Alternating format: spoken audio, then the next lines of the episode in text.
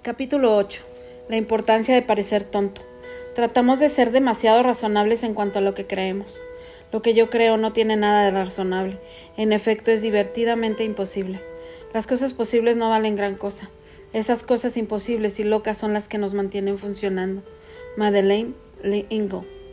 Uno de los momentos más embarazosos de mi vida sucedió cuando estudiaba sexto grado en la escuela Madison en Naperville, Illinois. Yo tenía algunos problemas con la moda cuando era muchacho, pero aquello fue un inmenso fallo de vestuario. Cometí el imperdonable error de dar un paso en falso con mi ropa. Llevé a la escuela una camisa Ocean Pacific de color rosado neón y pagué el precio por eso. En la escuela secundaria era bastante popular. Mis años en ella están llenos de grandes recuerdos y grandes amigos, pero me sentí solitario y abandonado en el infame día en que llevé aquella camisa rosada a la escuela. Mis amigos desertaron, mis enemigos me persiguieron, no se burlaban de mí con demasiada frecuencia, pero en un solo día recibí mi cuota de todo un año. No estoy totalmente, totalmente seguro de qué fue lo que sucedió a aquella aquella camisa, pero lo que sé es que nunca más la volví a usar. ¿Por qué? Porque el modus operandi, una vez que alguien llega a la escuela secundaria, es adaptarse al grupo. Uno quiere ser como todos los demás. Llámalo presión de los compañeros, llámalo mentalidad de rebaño, llámalo pensamiento colectivo, dale el nombre que quieras. Hay un afán innato dentro de cada uno de nosotros por lograr que nos acepten, al precio que sea. Así que aprendemos a una edad muy temprana a volvernos conformistas. Tratamos de tener el mismo aspecto que todos los demás. Tratamos de hablar como todos los demás, tratamos de vestirnos como todos los demás. ¿Y cuál es el resultado final? Que nos volvemos igual a todos los demás. Escondemos nuestra idiosincrasia y nuestras inseguridades tras las máscaras de aquel que pensamos que debemos ser. Dejamos de ser nosotros mismos para comenzar a ser el que pensamos que todo el mundo quiere que seamos. Sin embargo, hay algo irreemplazable y de un valor incalculable que se pierde cuando cedemos ante la conformidad. Perdemos nuestra personalidad, perdemos nuestra originalidad y en algún punto de la vida perdemos nuestra alma, en lugar de convertirnos en el ser humano único que estábamos destinados a ser. Nos conformamos con ser una copia al carbón de algún otro. Y cuando hacemos eso, nos conformamos con algo inferior a lo que Dios quería para nosotros para desafiar las probabilidades en tu contra, enfrentarte a tus temores, mirar tus problemas dentro de un marco diferente, arriesgarte y aprovechar una oportunidad que Dios te ha puesto delante. Tienes que estar dispuesto a parecer un tonto ante los ojos del mundo. Porque cualquiera que sea el aspecto que tenga, la voluntad de Dios nunca es una tontería. El temor a parecer tonto. Creo que en algún lugar muy dentro de todos nosotros hay un ser primitivo anhelando hacer algo loco para Dios. Queremos perseguir a un león como Benaía, pero el temor a que nos tachen de tontos nos mantiene atados de pies y manos y encerrados con candado en el sótano. Una encuesta tras otra han hallado que el temor más grande que tienen la mayoría de las personas es el de hablar en público. La muerte queda en, en segundo lugar. Eso significa que hay gente que preferiría morir a hablar en público. ¿Por qué? por el temor a quedar como un tonto. Es el temor a parecer tontos el que impide que levantemos la mano en cuarto grado. Los otros niños se van a reír si doy una respuesta errada. Es el temor al parecer tontos lo que nos impide pedirle a alguien que haga una cita con nosotros. No creo que pueda soportar su rechazo si me dice que no. Es el temor a parecer tontos el que impide que cambiemos la especialidad de nuestros estudios o que cambiemos de trabajo. La gente va a pensar que no sé lo que quiero hacer. Es el temor a parecer tontos el que impide que oremos para pedir un milagro. ¿Y si Dios no responde a mi oración de la manera en que yo quiero que lo haga? Pero esta es la situación. Si no estás dispuesto a parecer tonto es porque eres un tonto. De hecho, la fe consiste en estar dispuesto a parecer tontos. De Noé pensaban que era un tonto mientras construía el, arca en, en el desierto. Sara parecía una tonta cuando se puso a comprar ropa de maternidad a los 90 años. Los israelitas parecían unos tontos dando vueltas alrededor de Jericó y tocando unas trompetas. David parecía un tonto cuando atacó a Goliat con una onda. Benaía parecía un tonto cuando persiguió al león. Los sabios parecían unos tontos mientras iban siguiendo a la estrella. Pedro parecía un tonto cuando salió de la barca en medio del lago. Y Jesús parecía un tonto clavado semidesnudo en, en la cruz. Pero esa es la esencia de la fe. Y los resultados hablan solos. Noé se salvó del diluvio, Sara dio a luz a Isaac, los muros de Jericó se vinieron abajo, David derrotó a Goliat, Benaía mató al león, los sabios encontraron al Mesías, Pedro caminó sobre el agua y Jesús resucitó de entre los muertos. Te puedo decir por qué hay quienes nunca han matado a un gigante o caminado sobre el agua o visto cómo se venían abajo las murallas. Es porque no estuvieron dispuestos a dar la impresión de que eran unos tontos. Tengo una frase que digo con frecuencia, llámame loco. En realidad se ha convertido en algo más que una frase frecuente. Se ha convertido en un lema para mi vida. No estoy seguro de lo que le pasó por la mente a Benaía justo antes de ponerse a perseguir a León, pero no me sorprendería que fuera algo como llámame loco. O allá voy y no me importa nada. ¿Hay algo más insensato que perseguir a un león? Pero Benaía sabía que aquel era el momento de la verdad para él. Cazar leones iba contra cuanto le había enseñado su madre en toda su vida. Es una de las acciones más contrarias a la intuición que aparecen en todas las escrituras. En verdad clasifica como uno de los actos de valentía más locos de todos. Pero tal vez esa fuera la razón por la que Dios pudo convertir a ese guardaespaldas en el comandante en jefe del ejército de Israel. Su consciente de locura estaba por encima de todo lo que marcan las gráficas. Los grandes avances, milagros y momentos decisivos de las escrituras se pueden remontar a alguien que estuvo dispuesto a parecer un tonto. Sin embargo, Primera de Corintios 1:27 revela cuál es el modus operandi de Dios. Pero Dios escogió lo insensato del mundo para avergonzar a los sabios, escogió lo débil del mundo para avergonzar a los poderosos. Nada ha cambiado. Una espiritualidad divergente. Hace poco leí un fascinante estudio sobre el pensamiento divergente. El pensamiento divergente es la originalidad intelectual, es el pensamiento creativo y contrario a la intuición. Es pensar fuera de los límites establecidos. El estudio halló que el 98% de los niños entre los 3 y los 5 años de edad se clasifican en la categoría de genios en cuanto a pensamiento divergente. Entre los 8 y los 10 años, ese número desciende al 32%. Cuando esos niños pasan a ser adolescentes baja al 10% y solo el 2% de los que tienen más de 25 años clasificaron la categoría de genios en cuanto al pensamiento divergente. Según John Putzier, quien cita este estudio en su libro Get Weird, Vuélvete raro, la solución a esta conformidad intelectual y atrofia de la creatividad consiste en explotar tu rareza natural y yo creo que ha descubierto algo. Explotar nuestra rareza natural no es solo una clave para el pensamiento divergente, también es una clave para la espiritualidad divergente. ¿Has leído últimamente la Biblia? En ella hay una gran cantidad de cosas locas y descabelladas hablando en serio. Dios dice y hace una gran cantidad de cosas que parecen inmensamente descabelladas. Le dijo Ezequiel que cocinara sus comidas con estiércol durante 390 días. ¿De qué se trataba? Dios usó una torpe asna para hablarle a Balán. Eso es diferente. Dios le dijo a Oseas que se casara con una prostituta, ¿eh? ¿Y qué me dices de las lenguas que hablaron en el día del Pentecostés? Eso sí que es totalmente extraño. Pero todas esas tramas secundarias revelan algo de importancia. A Dios le encanta la variedad. Él habla y actúa de maneras divergentes. ¿Te lo puedo decir con toda franqueza? Apreciamos demasiado la normalidad. Piénsalo de esta manera. Hemos sido llamados a conformarnos a Cristo y Cristo no era un conformista. Así que conformarnos a Cristo da por resultado el que nos volvamos contrarios al conformismo. Son demasiadas las personas que se parecen mucho entre sí en demasiadas iglesias. Si en algún lugar se debería celebrar la diversidad es en la iglesia. Nunca ha habido ni nunca habrá nadie que sea como tú. Y eso no es un testimonio a favor tuyo, es un testimonio a favor de Dios que te creó. La diversidad es una celebración de la originalidad. En National Community Church tenemos un valor básico. La madurez y la conformidad no son la misma cosa. En demasiadas iglesias la santidad es convertida en el equivalente a la conformidad con una cultura determinada. Una manera de vestir o de hablar se convierte en medida y norma de justicia. Y mientras no digas lo que se considera incorrecto ni vayas a los lugares donde se dice que no debes de ir, todo está bien. Sin embargo, eso no es madurez, sino superficialidad. Es una espiritualidad a nivel de piel. Y con lo que terminamos es con un rebaño de cristianos clonados que tienen el mismo aspecto, hablan igual, piensan igual y se visten igual. Esto no solo es aburrido, sino que no es bíblico.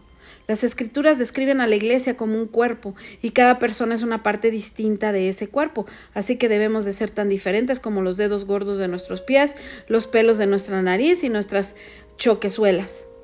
Una de las dimensiones del crecimiento espiritual consiste simplemente en llegar a aceptar lo que somos y lo que no somos. Y a fin de cuentas preferiría caer mal por ser quien soy que caer bien por ser quien no soy. Hasta el tonto. Durante más de 30 años Gordon Mackenzie trabajó en el Hallmark y al final convenció a la compañía en su empeño de que creara un título especial para él, Paradoja Creativa, junto con la desafiante normalidad corporativa de Hallmark. Mackenzie desarrolló una gran cantidad de talleres de trabajo creativos para las escuelas primarias y esos talleres de trabajo lo llevaron a una fascinante observación que recoge en su libro Orbiting the Giant Hairball, en órbita alrededor de la gran bola de pelo.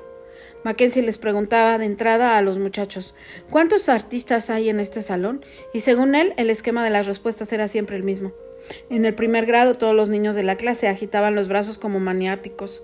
Todos los niños eran artistas. En el segundo grado alrededor de la mitad de los niños levantaban la mano. En el tercer grado la levantaban unos días por cada treinta y al llegar a sexto solo uno o dos de ellos levantaban la mano de manera insegura y tímida. Todas las escuelas a las que fue parecían involucradas en la labor de suprimir al genio creativo. No lo estaban haciendo a propósito, pero la meta de la sociedad es hacernos menos tontos de lo que somos. Como dice Mackenzie, desde la cuna hasta la tumba tenemos encima una presión. Sé normal. Mackenzie llega a esta conclusión. Lo que me imagino es que hubo un tiempo, tal vez cuando éramos de muy corta edad, en que teníamos al menos una ligera noción de nuestro propio genio y solo estábamos esperando que alguna persona con autoridad se nos acercara para validar esa noción en nosotros. Pero nunca llegó nadie. Y aquí entra Jesús en la escena. Tal vez nuestro tonto interno esté encadenado y enjaulado por un mundo hecho para suprimirlo. Sin embargo, Jesús vino para liberar a los tontos. No creo que podamos comprender todo lo que significa su misión de proclamar libertad a los cautivos. Significa mucho más que la libertad con respecto al pecado. Él vino para sacarnos de la camisa de fuerza psicológica en la que nos hemos metido. Esto tiene que ver con mucha más muchas más cosas que la eliminación del pecado. Trata acerca de la redención del potencial que Dios ha puesto en cada uno de nosotros. No es acerca de no hacer nada malo, es acerca de hacer una contribución única a la humanidad durante tantas vueltas como dé el planeta mientras estemos en él. Pero tenemos que dejar que se exprese el tonto. Hace poco el diario Los Angeles Times publicó una historia que me, que que mencionaba la National Community Church y su redactora escogió un interesante adjetivo para describirme a mí. No estoy seguro de que hubiera sido el primero que yo habría escogido. Me llamó estrafalario. Para ser sincero, ella había entrado a mi blog y visto un video donde aparezco danzando en el agua del estanque que se encuentra frente al Lincoln Memorial. Así que tal vez estrafalario sea un adjetivo escogido con benignidad. Llevé a mis hijos a la escuela el día después de que se publicó el artículo y quise que me dieran sus opiniones. Les pregunté, ¿a ustedes les parece que su papá es un estrafalario? La respuesta fue inmediatamente y definitiva, un poco más rápida y más definitiva de la cuenta. Sommer dijo, ajá, con una gran sonrisa, y Parker añadió un largo, sí, claro. La verdad es que hasta llegué a buscar la palabra estrafalario en el diccionario y tuve sentimientos encontrados con respecto a lo que encontré. Extravagante en el modo de pensar o en las acciones. Eso no suena precisamente a elogio, pero tal vez lo debería hacer.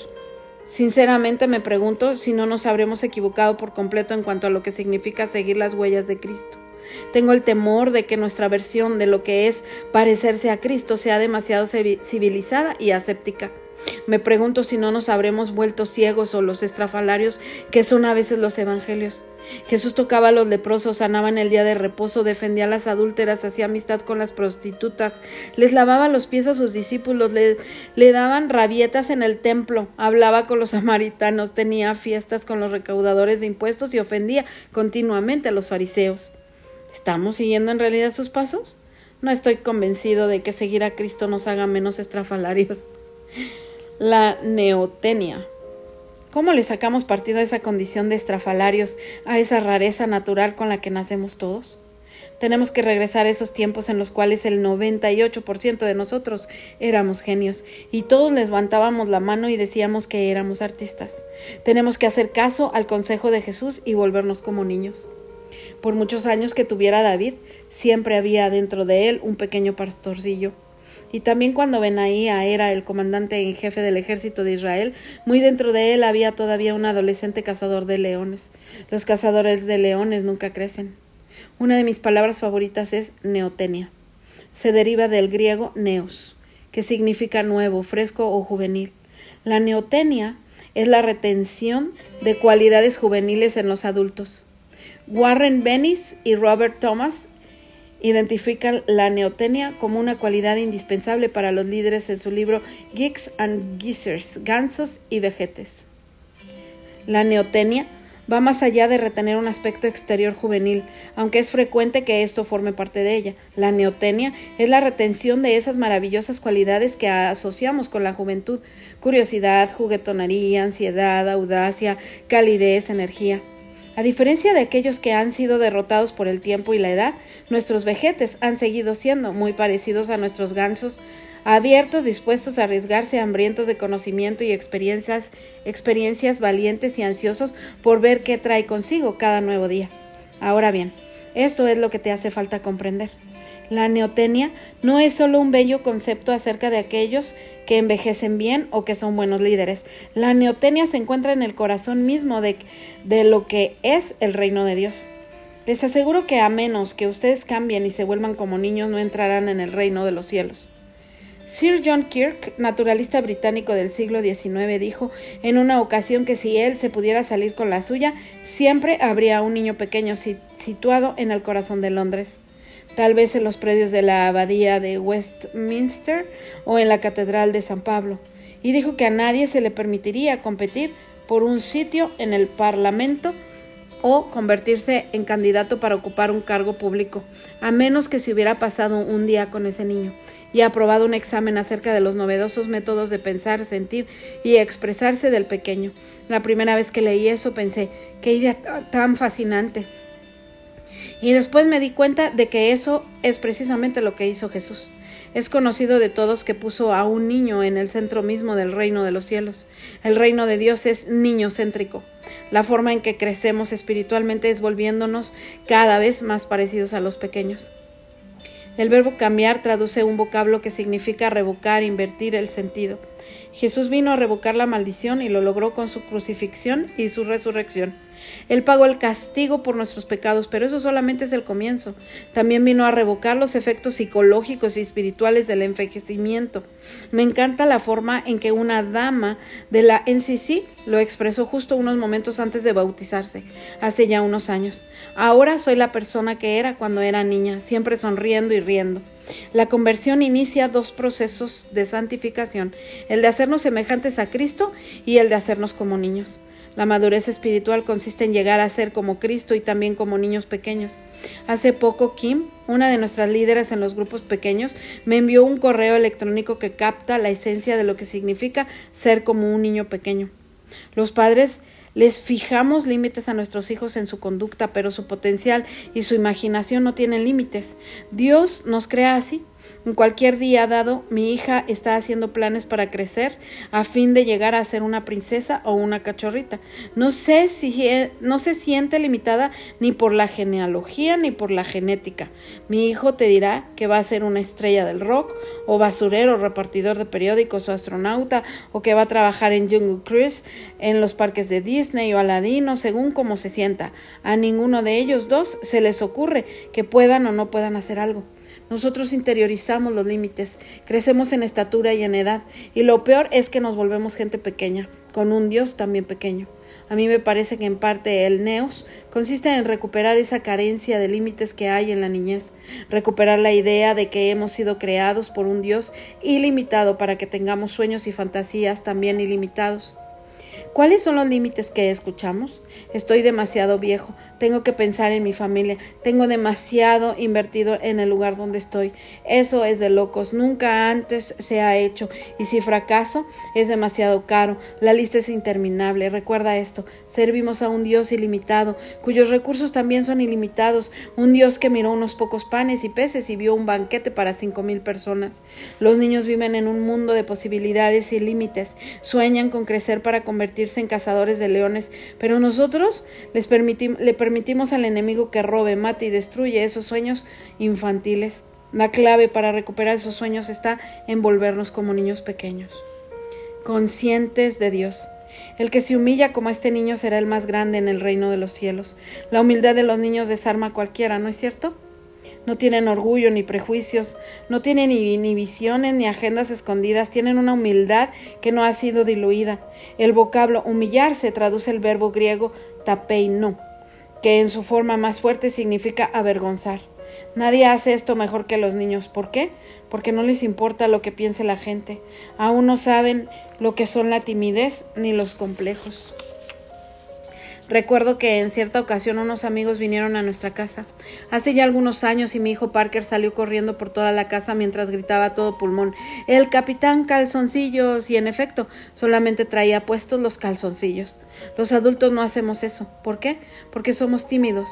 Pero existe una inocencia semejante a la del Edén que los niños poseen y todos nosotros ansiaríamos tener.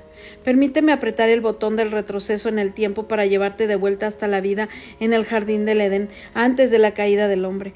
Era una colonia nudista. Adán y Eva llevaban puesto todo el día y todos los días el traje con el que nacieron, y no se sentían avergonzados, pero algo sucedió en esa fracción de segundo en la que Adán y Eva se salieron de las directrices que les había dado Dios y comieron del fruto del árbol del conocimiento del bien y del mal. En ese momento se les abrieron los ojos y tomaron conciencia de su desnudez. Antes de la caída no había ningún tipo de inhibiciones en el Edén, pero desde el momento en que Adán y Eva pecaron se sintieron avergonzados. En otras palabras, sentirse avergonzado no es solamente una maldición más, forma parte de la maldición. Regresemos ahora y sigamos adelante hasta el último capítulo del libro de Apocalipsis. No solo recibieron un cuerpo glorificado al otro lado del continuo del espacio y tiempo, sino que también recibieron unos sentidos glorificados. Pienso que veremos colores que en la actualidad no podemos percibir, la amplitud de nuestra audición incluirá los sonidos ultrasónicos e infrasónicos. También pienso que experimentaremos nuevos gustos y nuevas fragancias. Será la experiencia más sensual que hayamos tenido jamás y pienso que una conciencia glorificada formará parte del conjunto. No creo que vaya a haber inhibiciones de ningún tipo en el cielo. Estaremos tan inmensamente extasiados con Dios que no desperdiciaremos un solo momento pensando en nosotros mismos. Piensa ahora en la madurez espiritual como un continuo. En un extremo se halla la conciencia de Dios y en el otro la conciencia de nosotros mismos. Volverse semejante a Cristo consiste en estar menos conscientes de nosotros mismos y más conscientes de Dios. El resultado final es la crucifixión de las inhibiciones profanas que nos impiden perseguir leones. No se emborrachen con vino que lleva al desenfreno, al contrario, sean llenos del Espíritu Santo. El vino es la forma incorrecta de perder las inhibiciones. La forma correcta consiste en ser llenos del Espíritu Santo. Me gusta la forma en que lo explica el sacerdote y autor Ron Heiser.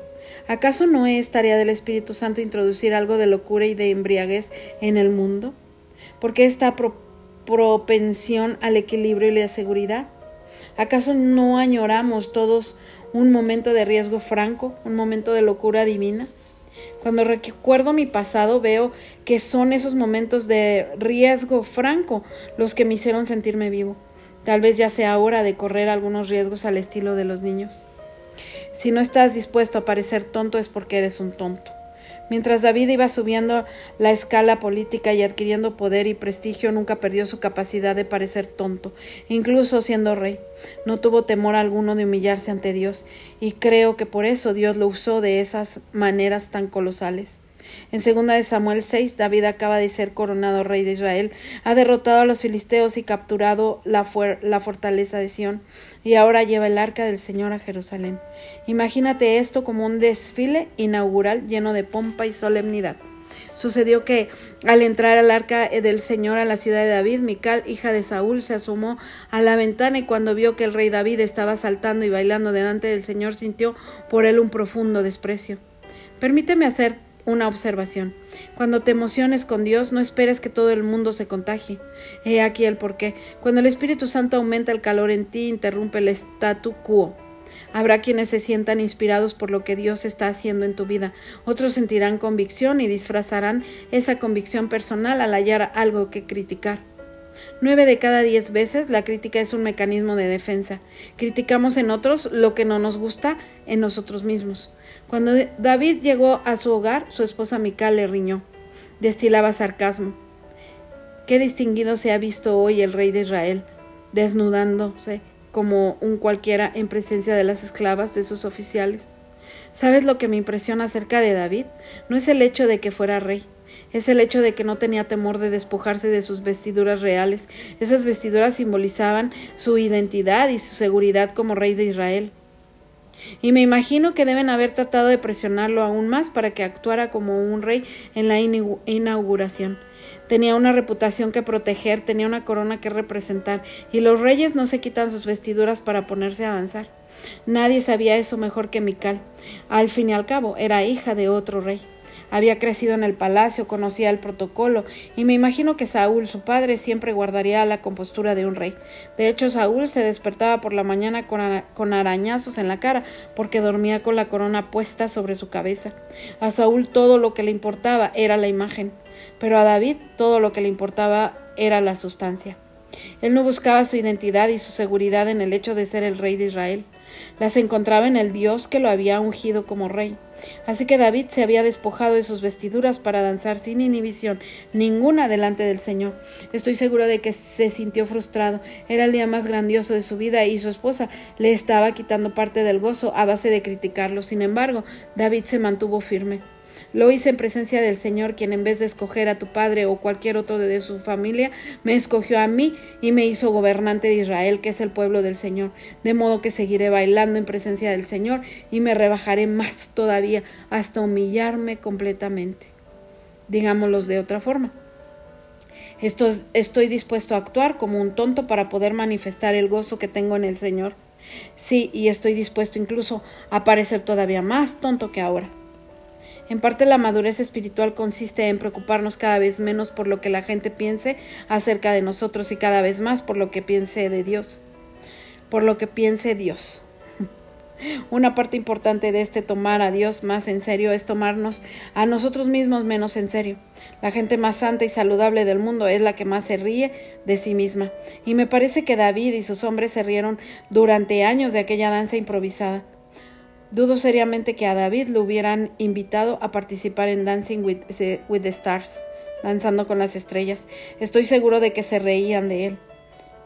Estoy seguro de que sus guardaespaldas, entre ellos Benaía, imitaban su danza. Dancemos como David, pero también estoy seguro de que nadie se reía tan fuerte como el propio David. Por supuesto, no creo que a David le importara un rábano lo que pensara la gente de su cortejo real acerca de sus habilidades en la danza. David no había danzado para conseguir el aplauso humano, había estado danzando ante Dios y hasta me imagino que el propio Dios se rió bastante aquel día.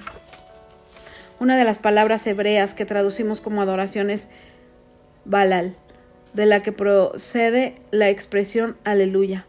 Halal significa halal. Halal significa ser clamorosamente tonto. En cierto sentido, la adoración es tonta, ¿no es así? Cantarle a alguien a quien no vemos, levantar las manos hacia alguien a quien no podemos tocar. De vez en cuando, si ponen el en la radio la canción correcta, Lora y yo hacemos una pequeña fiesta de danza improvisada en nuestro Dodge Caravan. Subimos el volumen y comenzamos a movernos de manera improvisada. Damos golpes con la cabeza y balanceamos el cuerpo y si de verdad nos metemos de lleno, nuestro minivan comienza a mecerse hacia detrás y hacia adelante. Nuestros hijos piensan que estamos locos, pero la persona que va en el auto de atrás del nuestro piensa que estamos realmente locos. Ahora bien, ¿quién está loco? ¿Nosotros o la gente que no puede escuchar la música? Me gustaría pensar que los locos son los que no están danzando porque no pueden escuchar la música. Hay un viejo proverbio que dice, los que no oyen la música piensan que el que danza está loco. Eso es lo que sucede en 2 de Samuel 6, ¿no es cierto? David escucha la música, pero Mical no. Entonces, ¿quién es el loco? Todo lo que sé es esto. Si tuviéramos un oído ultrasónico que nos permitiera sintonizar la frecuencia del cielo y escuchar a los ángeles cantar, esa música nos haría literalmente flotar, y me imagino que danzaríamos como danzaba David. Pienso que David nos da la imagen de lo que es una adoración pura. La adoración consiste en quitarse las vestiduras, es quitarse todas esas cosas que se hallan fuera de nuestra relación con Cristo y en las que hallamos nuestra identidad y seguridad. Es un recordatorio de que nuestras vestiduras reales son como trapos de inmundicia. No tiene que ver con lo que nosotros podamos hacer por Dios, tiene que ver con lo que Él ha hecho por nosotros. Y esa comprensión produce la mayor libertad del mundo. No tener nada que demostrarle a nadie, en lugar de tratar de demostrar que Él era el Rey de Israel. David lo que hizo fue consumirse en la adoración del Rey de Reyes. Incivilizado. En la película Rocky 3 hay una escena poderosa, por supuesto todas las escenas de todas las películas de Rocky son poderosas, ¿no es cierto? Dicho sea de paso, si con un león en medio de un foso es convertido en película en algún momento, yo sé quién querría que hiciera el papel de Benaía. A mí me parece que Benaía era una combinación de Rocky y Rambo. Pero si no pudiera conseguir a Sylvester Stallone, me parece que me conformaría con Mel Gibson o con Russell Crowe. Ven ahí aparece una mezcla de William Wallace, y Maximus. Me encanta la escena en la que Rocky se está ablandando, se está refinando. Ha logrado la fama en el boxeo y pierde el fuego con el que peleaba. Y Mickey, su entrenador, le dice a Rocky, te pasó lo peor que le puede pasar a cualquier peleador. Te civilizaste. Me pregunto si no sería precisamente eso lo que Jesús nos diría, te civilizaste. Cuando leo los evangelios, la única gente civilizada que encuentro son los fariseos. Juan el Bautista era un personaje salvaje. Solo hay que ver lo que comía y cómo vestía. Comía langostas y usaba pelo de camello. Y por cierto, da la impresión de que Jesús escogió a una docena de discípulos que estaban totalmente sin domesticar. Y Jesús mismo no estaba domesticado tampoco. En palabras de Dorothy, Sayers, para hacerles justicia a los que enviaron a Cristo a la cruz, hay que decir que nunca lo acusaron de ser un aburrido. Al contrario, lo consideraban demasiado dinámico para ser un personaje seguro. Las generaciones posteriores son las que se han encargado de amortiguar esa demoledora personalidad y rodearlo con una atmósfera de tedio. Le hemos cortado las garras de una manera muy eficiente al león de Judá. Lo hemos certificado como manso y dulce y lo hemos recomendado como un excelente animal doméstico favorito para pálidos coadjutores y piadosas ancianas. Uno de mis episodios favoritos en los Evangelios es cuando Jesús tiró al suelo las mesas de los cambistas, convirtió una Pascua rutinaria en un acto de circo o un motín. Entonces, haciendo un látigo de cuerdas hecho a todos del templo, juntamente con sus ovejas y sus bueyes, regó por el suelo las monedas de los que cambiaban dinero y derribó sus mesas. Si he de ser sincero, esa rabieta del templo me solía causar una disonancia interna. No se ajustaba a mi caricatura de escuela dominical sobre la persona de Jesús parecía disonante con su personalidad. Sin embargo, me parece que subvaloramos y no apreciamos lo suficiente este aspecto de Jesús. Tendemos a describirlo solamente como el manso Cordero de Dios. Pero aquel día llevaba fuego santo en sus ojos, y para mí lo mejor de toda esta historia es que él mismo hizo el látigo. Indiana Jones retrocede. Me impresionan los hombres que hacen ellos mismos los cambios de aceite de su auto, pero esto lleva el machismo a un nivel totalmente nuevo. Me imagino que los discípulos les dolían las quijadas al día siguiente por lo duro que las dejaron caer cuando vieron a Jesús poner en acción sus justos músculos. Este incidente les reveló una dimensión de la personalidad de Jesús que ellos no habían notado antes. Sus discípulos se acordaron de que está escrito, el celo por tu casa me consumirá. Tengo una convicción básica.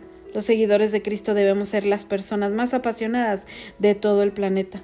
Ser como Jesús significa consumirse de pasión. La palabra entusiasmo procede de dos vocablos griegos, en y seos, los cuales unidos significan en Dios. Mientras más entramos en Dios, más apasionados nos volvemos. Los cazadores de leones no les tienen miedo a los conflictos, no temen arriesgar su reputación por andar sacando del templo a las serpientes y no temen tampoco perder la vida persiguiendo a un león hasta un foso.